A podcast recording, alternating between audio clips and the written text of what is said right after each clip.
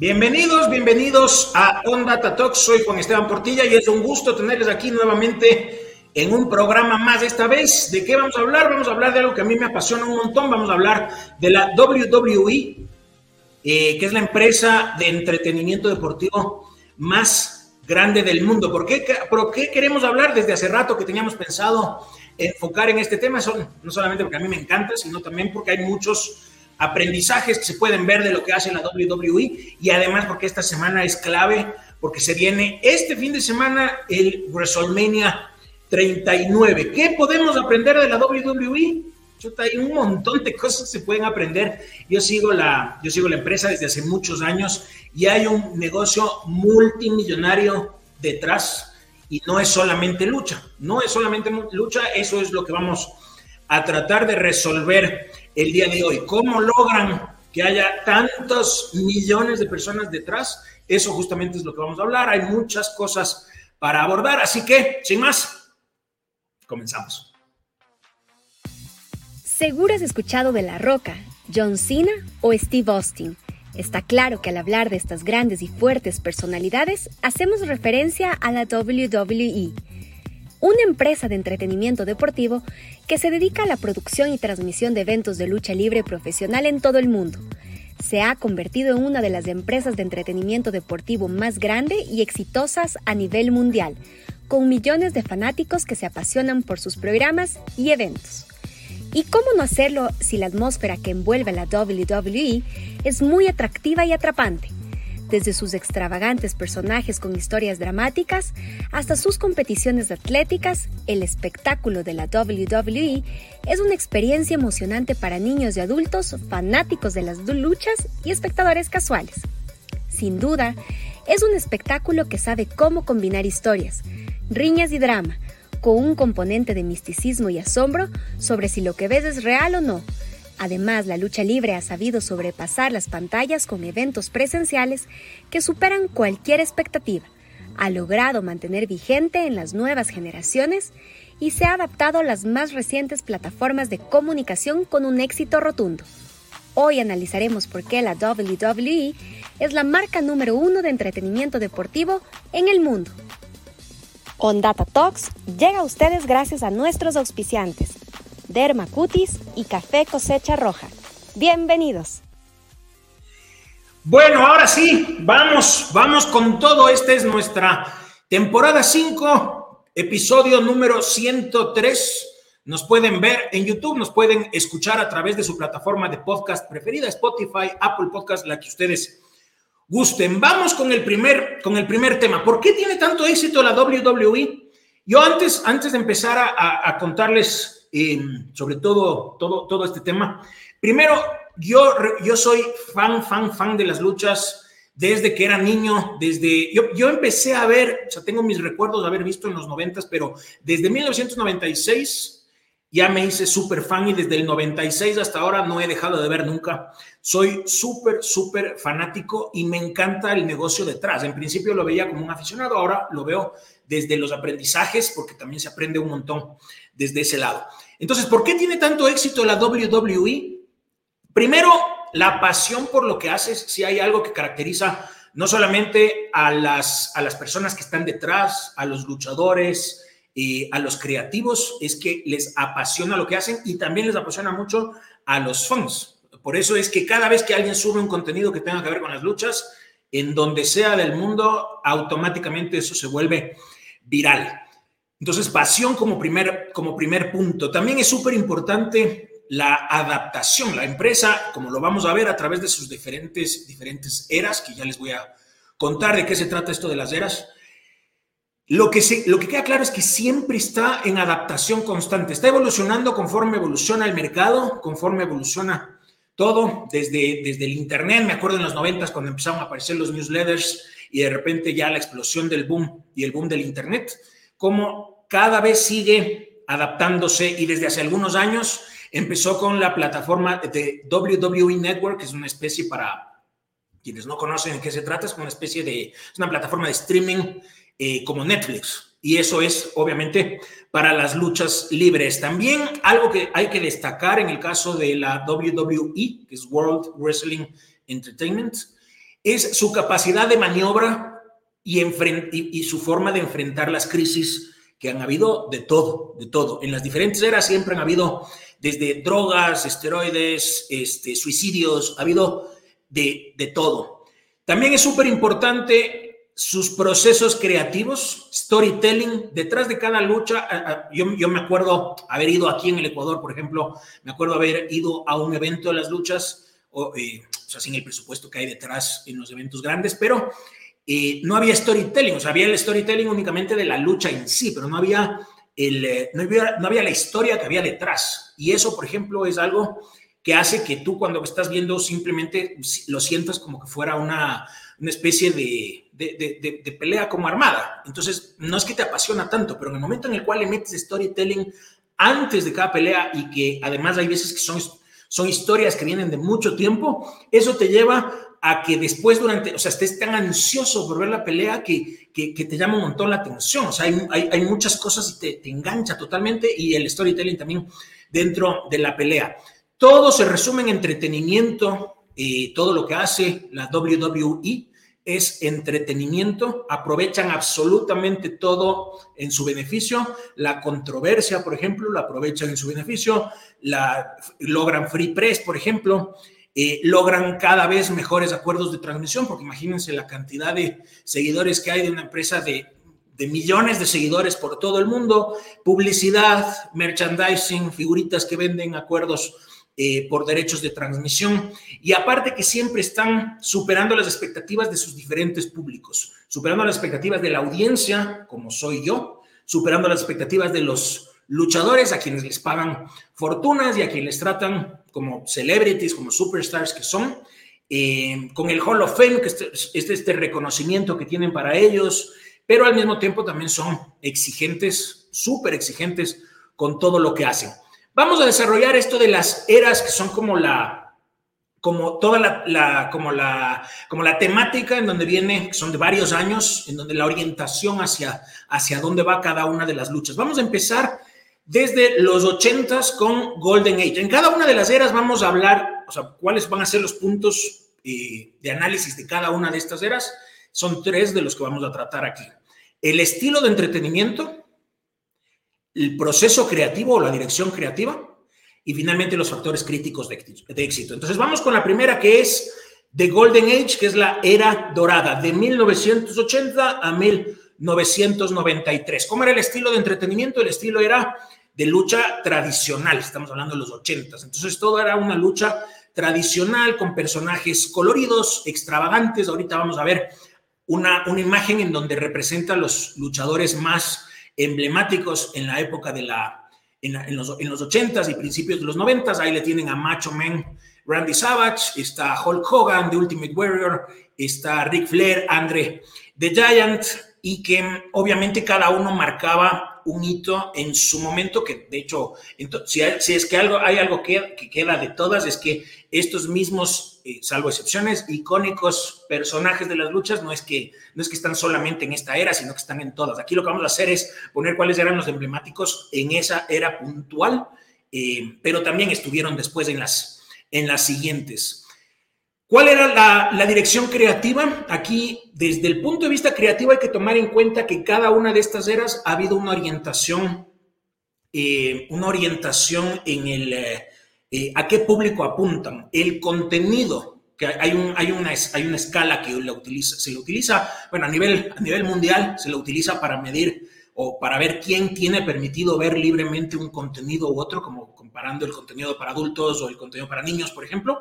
Hay una escala que la van a ver ahorita eh, en donde está explicado esta era, en qué orientación estaba. La, fíjense que ahí tienen todas, esta era tenía una guía paterna, es decir, era un contenido apto para niños, pero con supervisión paternal, de padres o de madres, supervisión. Esa de Golden Age eh, venía en este PG, que era con, cuidados para los adultos. Entonces, un contenido que sí era permitido para consumo de niños, pero no era, obviamente, no era eh, con tanta violencia y era enfocado en niños. ¿Cuál era la rivalidad más icónica? Hulk Hogan contra Andre the Giant, que ahí los, ahí los, ahí los están viendo. Eh, hubo muchas peleas. Andre the Giant era un gigante y Hulk Hogan es la figura que destacaba porque se iba, no solamente estaba desde, no, solamente estaba en, la, en esta época de la, de, o en esto de las luchas, sino también empezó a aparecer en el cine. Se le veía, en, eh,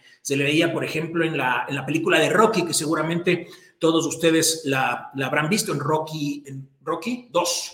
Eh, que lo habrán visto, que peleaba, no, perdón, Rocky 3, que peleaba contra Rocky, que era, que era es Sylvester Stallone. ¿Cuáles fueron los factores críticos de éxito en esta era? La aparición del WrestleMania, que es el Super Bowl de las luchas libres, y de hecho este fin de semana es el 39. Imagínense, es la edición 39, o sea, ya han habido 38 antes. Y es un fenómeno que mueve millones de dólares. Está entre los eventos que más plata mueven en el mundo. Hay algunos otros que son más importantes, como la FIFA con su Mundial de Fútbol que lo estuvimos hablando, el Super Bowl, por ejemplo, algunos otros, pero las luchas también están ahí súper, súper arriba, la WWE con su WrestleMania. La expansión internacional y cómo lograr una marca global. Ya en estas instancias, a, a partir de Vince McMahon Jr., que se empieza, que se hace cargo y le termina comprando al papá la empresa, empieza su proceso de expansión internacional y empiezan a hacer eventos en diferentes países, en el Reino Unido, por ejemplo, eh, ya no solamente en Estados Unidos. La siguiente era que ya venía en la que se llamaba la nueva generación, de New Generation, entre el 93 y el 97, el estilo estaba de entretenimiento estaba orientado a la acción y a la competencia deportiva. Aquí hay que tomar en cuenta que en a inicios de los noventas empezó una crisis súper fuerte que le significó millones de dólares a la WWE, que en esa época era la WWF, WWF, the World Wrestling Federation.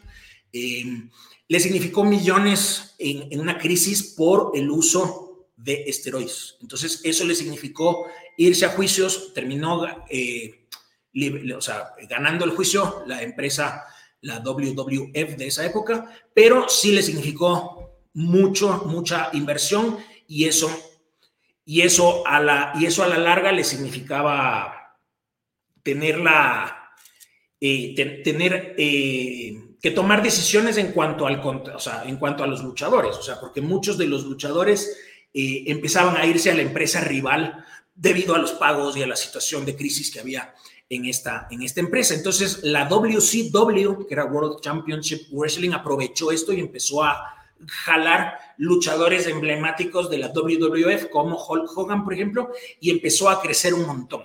Entonces, ¿por qué se le llama The New Generation a esta época de, las, de la WWF? Se le llama The New Generation porque empezaron a aparecer las nuevas generaciones. ¿Y qué es lo que casualmente pasaba en estas generaciones? Fíjense, estaba Shawn Michaels, Bret Hart, eh, Diesel, eh, Razor Ramón, The Undertaker. Lo que pasaba aquí es que ya no veías estos cuerpos de gigantes, o sea, eran altos, obviamente, estamos hablando de, la, de, una empresa de lucha libre en donde normalmente los luchadores son súper corpulentos, pero ya no veías un Hulk Hogan, un Ultimate Warrior, porque empezaban a apuntarle un poco más los esfuerzos hacia luchadores más atléticos como Shawn Michaels, como, como, como Bret Hart y con cuerpos más normales, digámoslo hasta cierto punto. Eh, y entiendo que también era justamente irse hacia ese lado por las denuncias que había del abuso de, esteroides. Entonces les veías que su contenido empezaba a hacerse mucho más de hacia el entretenimiento, hacia el deporte, hacia lo, hacia lo deportivo, hacia luchas más atléticas y obviamente toda la dirección creativa iba hacia allá. Aquí en esta, en esta era pasaba algo muy curioso la transición del contenido empezaba siendo PG, igual con control parental, fíjense, pero esta New Generation empezaba a irse sobre todo a finales de los 90, antes del 97, entre el 96 y el 97, en un contenido más para adultos y empezaba a verse un contenido como más desafiante, con más agresividad, con contenidos un poco más, eh, hasta cierto punto, más provocativos, con, con con escenas un poco más, con, mujeres con menos ropa, por ejemplo, empezaba a verse un contenido mucho más, eh, mucho más hacia allá. ¿Cuál es la rivalidad más icónica aquí? Shawn Michaels contra Bret Hart, que es una de las rivalidades más fuertes que ha habido en la historia de las, de las luchas libres. Eh, ¿Y cuáles son los factores críticos aquí en esta era? Los factores críticos es que la competencia te hace mejorar. Eso es algo que nosotros siempre hay que tomarlo en cuenta. De hecho, aquí lo hemos hablado varias veces. Ese competidor es te obliga a que mejores, porque sabes que si no lo haces bien, el competidor pues, te pasa por encima.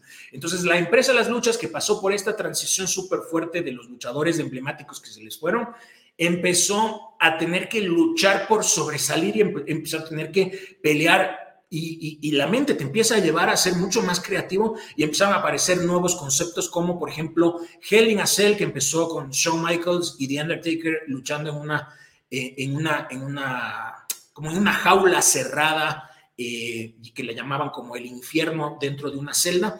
Los storylines empezaron a ser de más larga duración, por ejemplo, se empezaba a ver a principios de los, del 97, se empezaba a ver en el caso del Undertaker se le empezaba a ver eh, en una rivalidad con su supuesto hermano eh, que terminaba eh, interfiriendo en esta lucha de Hell in a Cell cuando aparecía, que era Kane, y era, una, y era, un, era algo que se lo venía cocinando desde principios del 97. Desde principio o desde mediados del 97 se le empezaba a ver esta historia, ahí lo pueden ver para quienes no están, para quienes nos están escuchando, y en Hell in a Cell estaba el Undertaker con Shawn Michaels e interfiere Kane y termina afectando la lucha y termina ganando Shawn Michaels.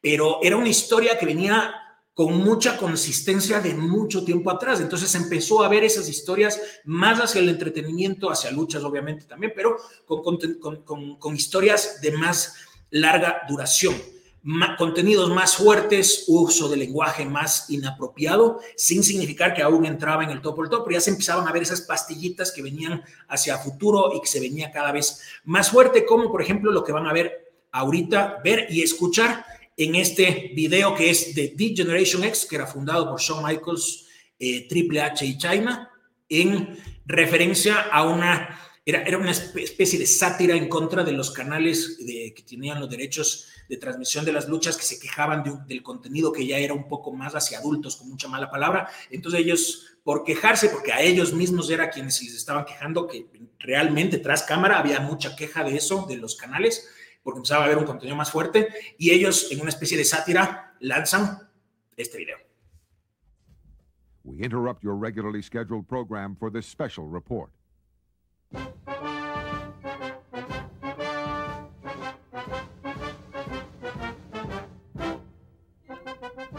Evening, my fellow Americans.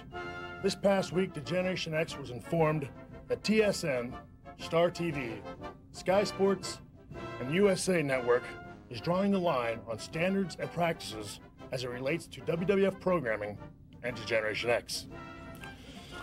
In the future, we need to be careful what we do and what we don't do. Again, DX gets in trouble every time we do something gratuitously. Therefore, the following is the standard and practices that DX promises to adhere to. From the hours of 9 to 10 p.m., we will only use the words ass, damn, and hell. We will, however, never use the words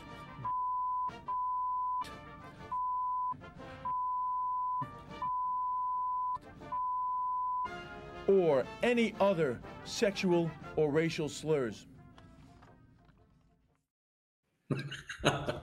Yo, me acuerdo haber visto esto en vivo. Fue en realidad en febrero del 98, pero hace referencia a lo que se venía después. Fue una sátira. En esas épocas pasaba esto del presidente Clinton, que decía que repite que él no se tuvo relaciones sexuales con, una persona que era la crisis del, del momento. Y aquí en este video, en la parte que venía después, eh, empezaban a hacer referencia como, como burlándose un poco de la sátira política, o sea, haciendo sátira política de Estados Unidos y al mismo tiempo contestando a las quejas por el contenido un poco más hacia adultos. Obviamente, seguro tenían el respaldo del dueño de la empresa, que es Vince McMahon, pero ya te daban ese adelanto de lo que se venía para la siguiente era.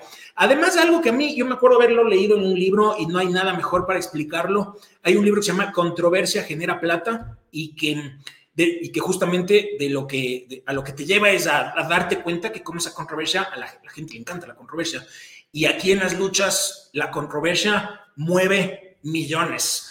¿Qué es lo que pasaba en el 97? Es uno de los escándalos más fuertes que ha tenido la lucha. Es la traición de Montreal, es Montreal Screwjob. Es Bret Hart peleaba contra Shawn Michaels con por el título, dándoles un poco el contexto, Bret Hart abandonaba la empresa, la WWF, y se iba a la WCW. Eh, había una rivalidad intensa entre los dos, pero tras cámara, inclusive de irse a los golpes en la vida real. Eh, y Bret Hart tenía que ganar esa lucha, él era el campeón y al siguiente día tenía que entregar el título como dejarlo en vacante, pero había una rivalidad tan fuerte entre la WWF y la WCW que Vince McMahon decide hacer trampa en la lucha, pero es, es real, no es parte del storyline.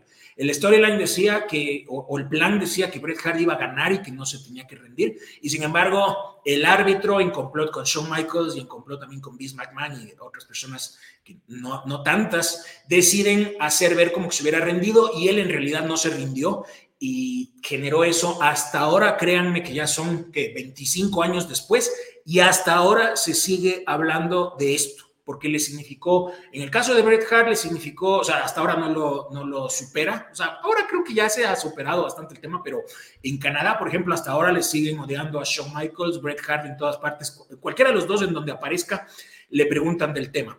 Algo que también aparecía en estas épocas y que es importantísimo mencionarlo es que ya empezaban a moverse los newsletters, los newsletters digitales. Entonces la gente empezaba a enterarse de las luchas a través de estos newsletters que tú te suscribías. Estamos hablando del 97. Yo me fui de intercambio a los Estados Unidos en 97 y yo ya utilizaba páginas de internet para ver contenidos de las luchas, para ver qué pasaba. Claro que en velocidad súper lenta, pero así te empezabas a enterar de las cosas y eso venía cada vez más fuerte.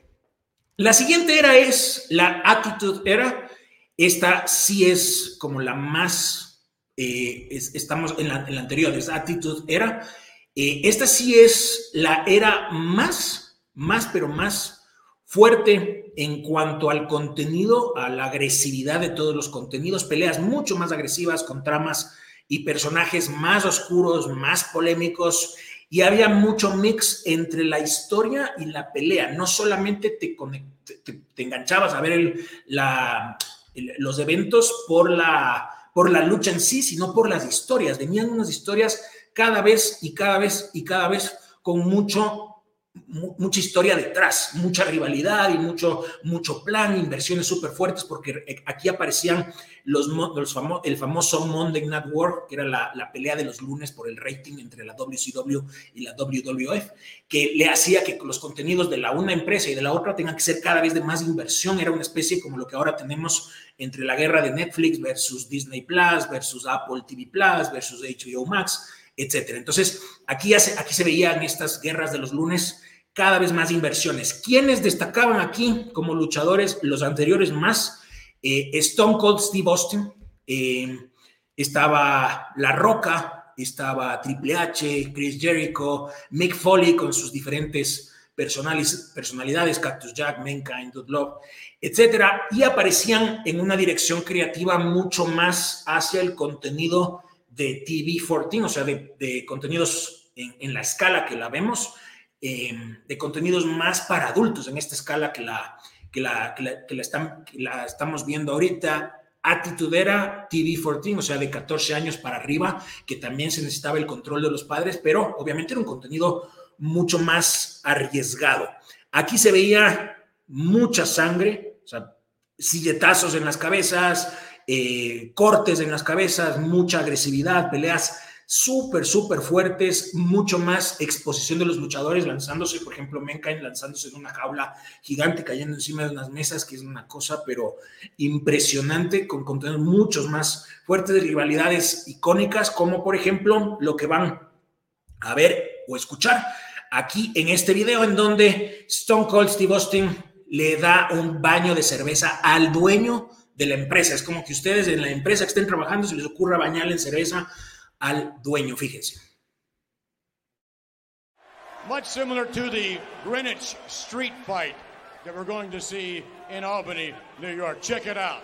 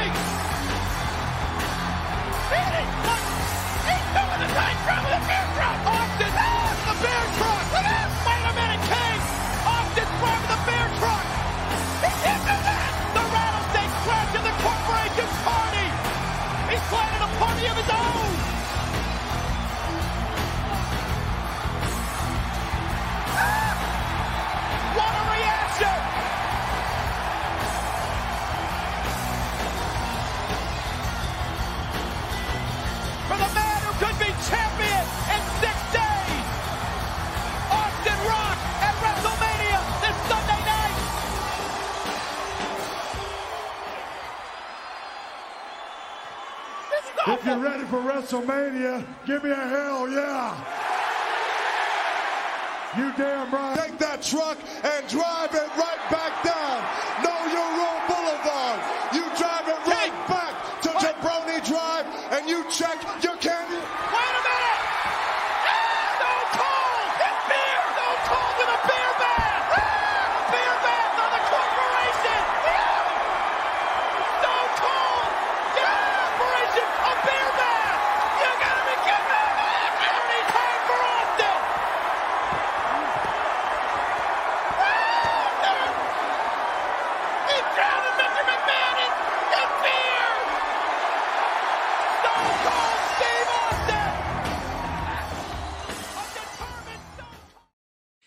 Bestia, qué locura, qué locura ver algo así. Fíjense la interacción con el público, haciéndole al público que interactúe con cada luchador. Ahí se le veía a Steve Austin haciéndolo y obviamente toda esta rivalidad. ¿Quién no soñaba o quién no ha soñado en algún momento eh, eh, desquitarse de alguna forma de tu jefe? Y aquí se podía verlo porque era Vince McMahon el dueño versus Steve Austin, que es la es, el luchador más importante que ha habido en la historia de las luchas. ¿Cuáles son los factores críticos aquí en esta era de éxito? Escuchar a la audiencia y adaptarse. Aquí, in, o sea, uno, no, uno no, no, lo entiende mucho desde afuera, pero hay mucho de, de, de, como de espontaneidad. O sea, es como que de ese rato, o sea, tal vez tienen ciertos lineamientos, en, en esas épocas tenían ciertos lineamientos, ahora ya no están así y ese rato improvisan en función de lo que van encontrando de reacción en la audiencia. Entonces, si es que la audiencia se dan cuenta que la audiencia está reaccionando bien a algo, empiezan a irse más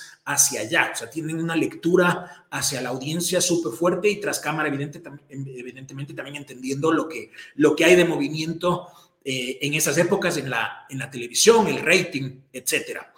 Eh, también la controversia, como les decía hace un momento, y algo que es importantísimo para cualquier negocio, Free Press. ¿Cómo hacen las luchas para lograr Free Press? Traen personalidades del mundo entero importantes para, su, para eventos o para ciertas, para ciertas activaciones y de eso todos los medios empiezan a hablar. Por eso se llama obviamente Free Press. Fíjense en este video en donde Mike Tyson, en esas épocas que era venía de, la, de haberle mordido la oreja a Evander Holyfield, aparecía en las luchas, todo el mundo no, no, entendía qué iba a pasar. Fíjense. In this very ring, Yeah? Iron Mike Tyson. Well,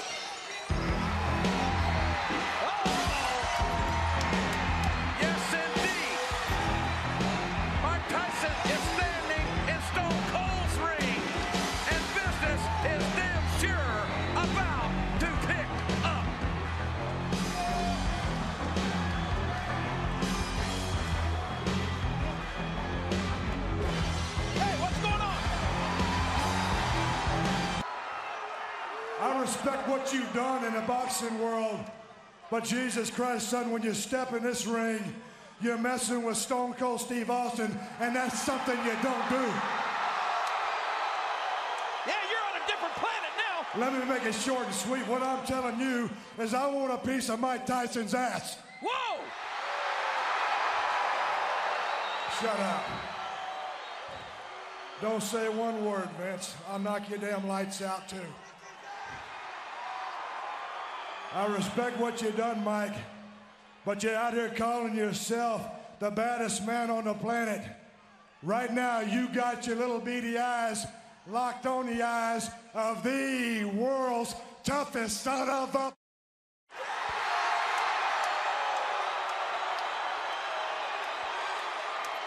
I could beat you any day of the week, twice on Sunday. Do I think I do I think you could beat my ass? Hell no. Do I think I could beat your ass? Why hell yeah.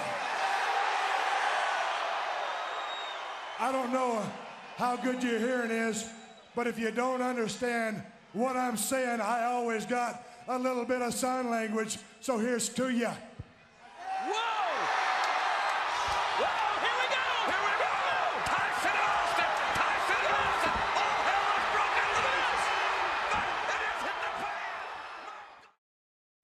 Me acuerdo, de, de, eso me acuerdo como que fuera, como que fuera ayer. También otro de, los, otro de los factores críticos en esta época era el uso del Internet. Las luchas, la empresa, la WWF de esa época, y, y siempre ha sido así, en, en, cuanto a la innovación, siempre están adelantándose. O sea, ven, ven que hay, o sea, no, no le tienen miedo a, a, a, salir del molde. O sea, empiezan a, a lanzarse, exploran.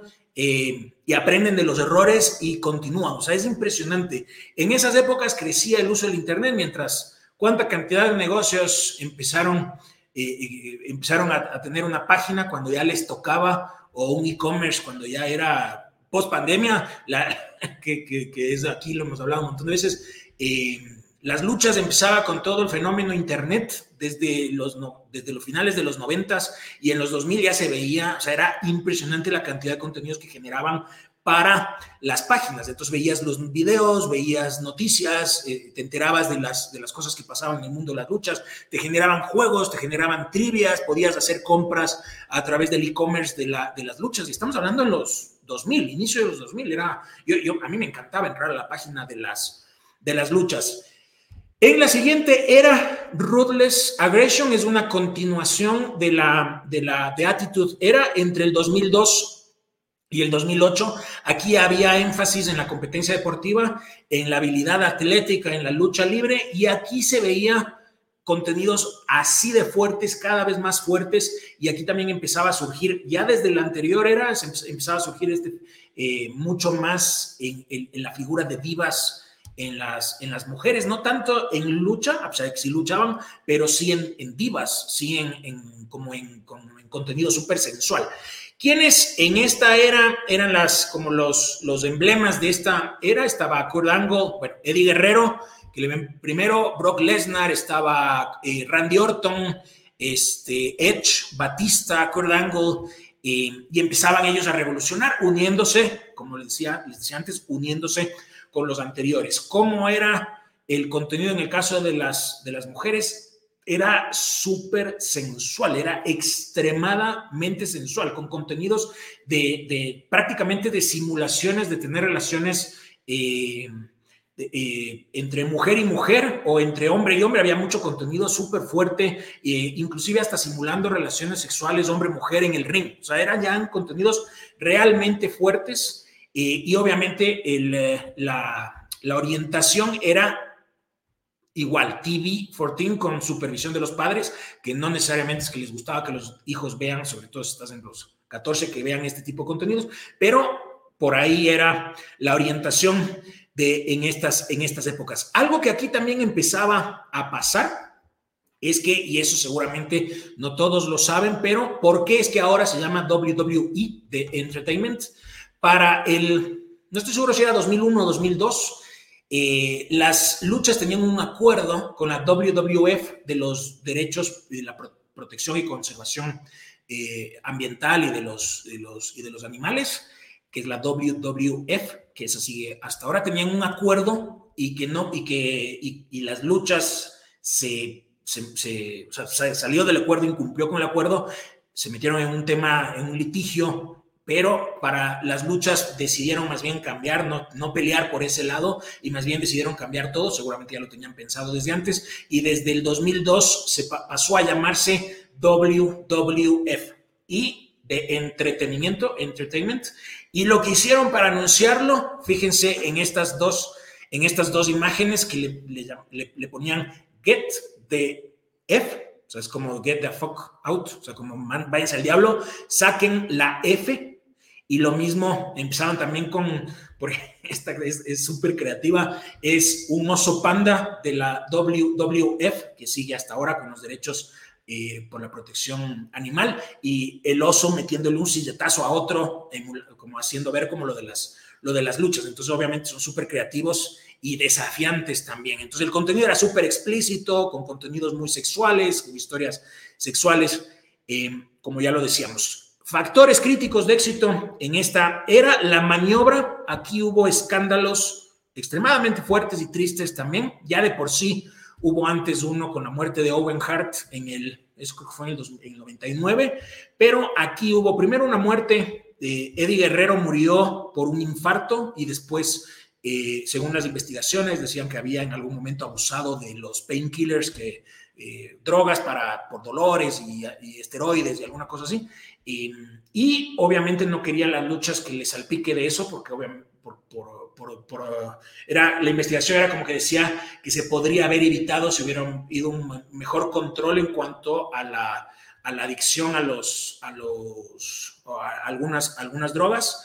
Y también la muerte de Chris Benoit, que fue súper fuerte porque él cometió, primero le mató a su esposa, después le mató a su hijo y después se terminó suicidando. Entonces, esto le afectó terriblemente a las luchas. Empezaron a decir que había, o sea, mucho de lo que se hablaba era como golpes en la cabeza, el consumo de, de, de, sustancias prohibidas, por ejemplo, en muchos casos. Entonces, las luchas implementó una política maniobrando ante todo este escenario tan adverso de Wellness Program, que era una política de bienestar al talento, eh, en donde tienes, y eso existe hasta hoy, tienes algunas alertas en cuanto se les hacen pruebas constantemente para quien, y quienes fallan en alguna de estas pruebas eh, tienen creo que tres chances y a partir de la tercera o le despiden de las luchas o le meten en algún centro de rehabilitación, inclusive hasta con luchadores que ya no son pertenecientes a la empresa, igual les apoyan con centros de rehabilitación cuando tienen algún tema con alguien que tiene algún problema comprobado de adicción. También es algo súper importante, ya les decíamos hace un rato, lo de la competencia. En el caso de la competencia, las luchas compró, esto salía en el 2001, compró la WCW, la, la, guerra de los lunes, terminó ganando la, la WWE y compra la WCW y eso significó que en una primera etapa era la, paz, tranquilidad por no tener ese competidor que te está todo el tiempo afectando en el rating, pero a la larga la competencia te hace que mejores. Entonces lo que hicieron en la WWE es crearse su propia competencia. Entonces empezaron a competir entre Raw versus SmackDown, que los dos eran de los mismos. Entonces así competían el uno y el otro por el rating y obviamente por ser el show número uno de las luchas y eso empezaba en los luchadores a notarse un esfuerzo súper fuerte y las historias también desde el punto de vista creativo era súper fuerte. La última era es la, bueno, empezó como PG era, que fue a partir del 2008 eh, después continuó con la reality era, apuntando más hacia, la, hacia como el reality, y después de New Era, que es lo que estamos viendo hoy. Aquí a todo le estamos metiendo lo mismo porque no hay mayores cambios como para hablarlo como los veíamos eh, a los anteriores. Aquí es PG, o sea, es un contenido eh, para, para niños y con la supervisión de adultos, pero ya es un contenido mucho más sano lo que se ve ahora.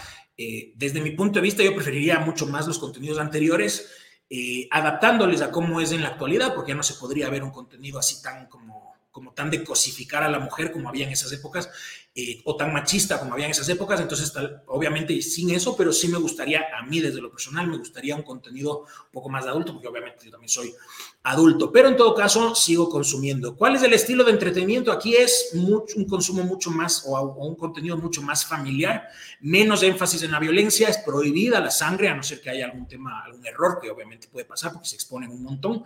Eh, el contenido ya, o sea, es, apto para niños ¿Quiénes eran aquí los, o quiénes son, eh, o, algunos ya, ya no están o aparecen esporádicamente, pero los otros siguen estando? Es John Cena, principalmente, después estaba CM Punk, por ejemplo, Daniel Bryan, Roman Reigns, que pelea este, este domingo en la lucha estelar, eh, Seth Rollins, que también tiene una de las luchas estelares este fin de semana, y Dean Ambrose, que ahora es John Moxley, se cambió a la, a la, al competidor actual que es AEW, y empezaban con estos a la cabeza, con estos luchadores a la cabeza, empezaba a moverse mucho más el contenido. ¿Cuáles son los factores críticos de éxito? Aquí es el contenido enfocado en la realidad, la autenticidad, mayor énfasis en la inclusión, mayor énfasis en la en la, como, en lo, como en la diversidad. Y aquí se empieza a ver un crecimiento exponencial y una apuesta súper fuerte por las mujeres y por el empoderamiento de la mujer.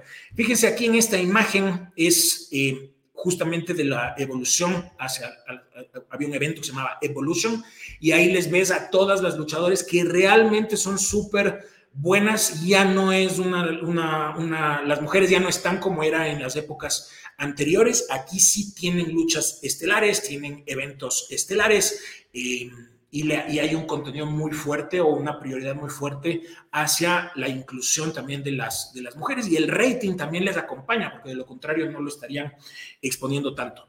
Eh, se empieza a ver también una, una eh, internacionalización más fuerte de la marca, se empieza a ver contenidos en Arabia Saudita, por ejemplo, eh, lo cual también hay, hay, hay algunas cosas ahí que vienen también de la, de la mano en cuanto a Arabia Saudita, porque en Arabia Saudita al principio con los primeros eventos de con mujeres allá no les dejaban que salgan mujeres y ahora ya se ha ido, se ha ido cada vez evolucionando más y ahora ya se ve mujeres peleando allá, ya se ve en Arabia Saudita con mujeres, que es algo que era, es- es- eso marcó todo, una, todo un hito. El otro punto también que es súper importante aquí es la apuesta por los jóvenes. Hay una marca que es NXT, eh, que surge a, a finales, de, como antes del 2010, por ahí, 2008 más o menos, eh, que es la apuesta por los jóvenes, es como una tercera marca de las luchas. De hecho, Shawn Michaels está a cargo de NXT y se empieza a ver cómo le apuestan mucho más a los jóvenes, que van a ser las siguientes estrellas para evitar las dependencias a, los, actuales. Y también con WWE Network, que es este contenido de entretenimiento 24/7, hay contenidos, hay podcast, video podcast, hay eh, lucha, o sea, todo hay dentro, eh, hay dibujos, hay de todo, o sea, hay contenido 24/7 con WWE Network. Finalmente vamos con las preguntas y los comentarios. Nosotros poníamos en la, nosotros poníamos una historia eh, para ver la gente que, quisiera saber al respecto eh, en nuestras cuentas en, en redes, que nos pueden seguir en Instagram, nos pueden seguir en, en todas, en todas a la final estamos y de hecho nosotros mientras más interacciones tengamos, si pueden darle like, aquí nosotros así crecemos también. Para ustedes es para ustedes es gratis darle like, a nosotros hay un esfuerzo detrás, hay una inversión detrás, así que nuestra forma de ser eh, como nuestra reciprocidad con nuestra audiencia es que interactúen con nosotros. Vamos con la primera pregunta. eh, ¿Cómo mantiene la WWE el core business y se adaptan a los nuevos gustos? Es una pregunta súper, súper buena que nos hacían. Eh, bueno, ya hemos hablado aquí bastante de, bastante de, esto de, adaptación, pero agregando algo adicional a lo que ya de por sí estábamos, eh, o, de, por sí lo que hemos mencionado, para no repetirlo, eh, escuchar y estar muy atento a lo que pasa alrededor, no solamente a, a tu propia realidad, sino a lo que pasa en el, en el mundo entero, mantenerse súper abiertos, evitar sesgos. El peor error que uno puede cometer al manejar un negocio es pensar que lo, o asumir que lo que uno piensa lo hace el resto y no es, no es así. Por eso es que se hacen estudios, por eso se hacen grupos focales, por eso hay que escuchar muy abiertamente. Y además algo que a mí me llama un montón la atención en el caso de las luchas, sobre todo con Vince McMahon, es que él, por más enemistades que tenga con cuánta cantidad de personas ha tenido, porque hay muchas enemistades, inclusive hasta juicios, él mantiene el negocio por encima de todo. Entonces, si es que tiene que incorporar a alguien que por más que él no tenga una buena relación, igual lo hace y ese mensaje es el mismo que tienen los luchadores. Entonces ves como lo de Shawn Michaels con Bret Hart se odiaban, pero realmente se odiaban. O La Roca con John Cena en un momento determinado cuando peleaban también estaba, había una rivalidad muy fuerte tras cámara y sin embargo en cámara se veía, o sea, se odiaban obviamente por lo que era el storyline hacia allá, pero igual trabajaban juntos e igual buscaban lo mejor para el negocio. Entonces me parece que eso es súper importante, evitar como también esos líos personales que te afecten. En las empresas muchas veces hay rivalidades adentro o enemistades que pasan, entonces más bien velar por el funcionamiento correcto, por el correcto funcionamiento de la empresa. La siguiente pregunta, vamos, es luchador, luchadores favoritos. Cualquiera que me conoce a mí sabe que, sabe que para mí mi, el, el, el, o sea, de quien yo más fan he sido eh, históricamente es de Shawn Michaels. Eh, me parece que es el más completo, viéndolo desde el punto de vista atlético, de su habilidad con el micrófono, de su carisma, de su, de su habilidad para interpretar todo. Y me parece que es el mejor de todos los tiempos, y no es que solamente lo digo yo. Eh, realmente creo que sí es el mejor de todos los tiempos y la, la gran mayoría, inclusive hasta de la, de la industria, coincide en eso, en que es el mejor. Pero en cambio, ¿cuál es como la más grande celebridad que hay en las luchas o el más gran, el, el fenómeno más grande de las luchas? Steve Austin, sin lugar a dudas, es el que más dinero mueve, es el que movía el rating, es el que es la razón por la cual la gente se enganchó con el contenido y ahí mismo también puede aparecer Hulk Hogan, La Roca, por ejemplo, John Cena. eh, pero Steve Austin me parece que es el, el número uno desde el punto de vista de como de mediático, digamos. Vamos con la siguiente. La siguiente es qué opinan de la WWE Network. Me parece espectacular, genial, la verdad. Eh, a ver, hay ciertas cositas, creo que sí las, se las podría mejorar ahí. Eh, lo que pasa es que la exigencia también es súper fuerte, porque estás acostumbrado a Netflix, una plataforma perfecta, eh, o Apple TV Plus o Disney, por ejemplo, son plataformas perfectas, entonces la exigencia también viene por ahí. Hay veces que se cae eh, la, plataforma o, o, a veces quieres continuar con el contenido desde donde te quedaste y no reconoce de dónde te quedaste o a veces para encontrar algo te toca estar busca y busca y busca. Me parece que el buscador también podría mejorar, pero quitando eso me parece genial la movida porque evitan dependencias. Si es que ellos quieren transmitir ahorita lo que quieran pueden hacerlo sin dependencias de ningún canal de televisión, sin ningún medio eh, detrás, entonces evitan las dependencias. Vamos con la siguiente, creo que habían uno o dos más, escucharon eso que la WWE está en proceso de venta. Sí, yo, o sea, ya como que se ha apagado un poco el tema de lo que tengo entendido. Después de este WrestleMania de este fin de semana, van a seguir con el proceso. Me parece que es como que esperan este boom mediático que viene con, la, con, el, con el WrestleMania de este fin de semana para que otra vez los números estén tan arriba y la pasión esté tan arriba que logren un mejor acuerdo. No creo que los McMahon estén decididos a salirse del negocio. Yo creería que más bien va a ser como una especie de, de, de, inversión en la empresa y ellos seguirán siendo a cargo, estarán a cargo. No sé cómo será ya después de eso, nos enteraremos seguramente en el próximo tiempo, pero hay un, hay Arabia Saudita estaba interesada en la compra. Hay algunos grupos que inclusive se habló hasta de Disney, que estaban interesados en la compra y es de millones de dólares. Y finalmente la última había una más, me parece. Sí, pronósticos para WrestleMania 39. Eh, pronósticos, a ver, en la lucha estelar está Roman Reigns versus Cody Rhodes. Yo ya, yo en lo personal ya estoy cansado de verle a Roman Reigns tanto tiempo con la, tanto tiempo ahí. No hubiera que, yo hubiera, a ver, no hubiera querido que sea contra Cody Rhodes.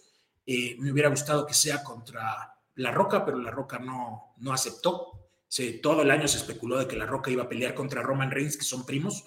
Inclusive en la serie de La Roca se, se, metió también el tema de que en algún momento va a pelear contra Roman Reigns, los dos conversando cuando son jovencitos, o La Roca ya de adolescente o de ya de luchador y Roman Reigns siendo un guagua. Entonces te metían mucho de esa, o sea, como, como lanzándote esas pastillitas, así como de, como de que en algún momento va a pasar. Entonces todo apuntaba a que sea este año, pero La Roca dijo que no está entrenado lo suficiente como para poder regresar al ring, porque no es solamente el entrenamiento. O sea, tú le ves a La Roca y dices, chuta, está impecable físicamente, pero no es el mismo entrenamiento para las luchas. Después de las otras que me parece, o sea, Cody Rhodes creo que va a ganar, o sea, me parece que ya hay que darle un cambio. No hubiera querido, pero me, parece que hay que darle un cambio ya con de Roman Reigns, que tiene tanto tiempo ahí. Eh, después de otras peleas que estoy bien, es Seth Freaking Rollins contra Logan Paul, que es este celebrity del, de este youtuber famosísimo. Yo quisiera que gane Seth Rollins, pero no sé si es que Logan Paul haya aceptado ir a las luchas eh, para perder en WrestleMania. Creería que no, entonces me parece que va a ganar Logan Paul, a pesar de que yo preferiría que gane Seth Rollins. Eh, Brock Lesnar me parece que va a ganarle a Homos. No entiendo para nada por qué se fueron por Brock Lesnar contra Homos. Se especulaba de que iba a ir eh, Steve Austin, pero tampoco aceptó. Eh, ya están, ya tienen también su edad, ¿no? Pero no sé, y de ahí de las otras peleas ya hay, hay, algunas, hay, hay bastantes, son dos noches, son noches, dos, perdón, noches seguidas con un montón de, con un montón de peleas. Me parece que esas son como las más, creo que Edge contra Finn Balor, yo creía que va a ganar Finn Balor, eh, me parece que le hace falta, ya está también como aportando con los más jóvenes y pasándoles también los conocimientos, así que creería que va a ser Finn Balor. Bueno, entonces, muy contentos con el, con el tema, veamos qué pasa con el WrestleMania este fin de semana y la próxima semana ojalá podamos hablar ya de qué pasó en el WrestleMania, cómo se movieron los números. La sorpresa se especula de, se especula que va a estar Bad Bunny, veamos, Bad Bunny viene entrenando eh, y a Bad Bunny le encanta las luchas. Eh, así que veamos qué es lo que pasa este fin de semana. Agradecidos, agradecimos, agradecidos con nuestros auspiciantes. Aquí tenemos estos maravillosos kits de Dermacutis con una crema aclarante, un dermoprotector solar y un suero detox aclarante. Son realmente buenos estos, eh, estos kits y también agradecidos con cosecha roja, con estos cafés que son excelentes. Es, como yo siempre digo, es el café más top que tiene este país. Así que sin más, estamos cerrando, agradecidos. Recuerden suscribirse, recuerden ponernos like, compartir, que así nosotros también crecemos. Ya les decía hace un momento, para ustedes es gratis hacerlo, para nosotros, en cambio, no nuestro. Nosotros tenemos aquí un esfuerzo detrás, hay gente que está atrás cámara también esforzándose por, por hacer siempre lo mejor y obviamente eso es una inversión, así que pilas, que así también crecemos nosotros agradecidos, soy Juan Esteban Portilla y nos vemos la próxima.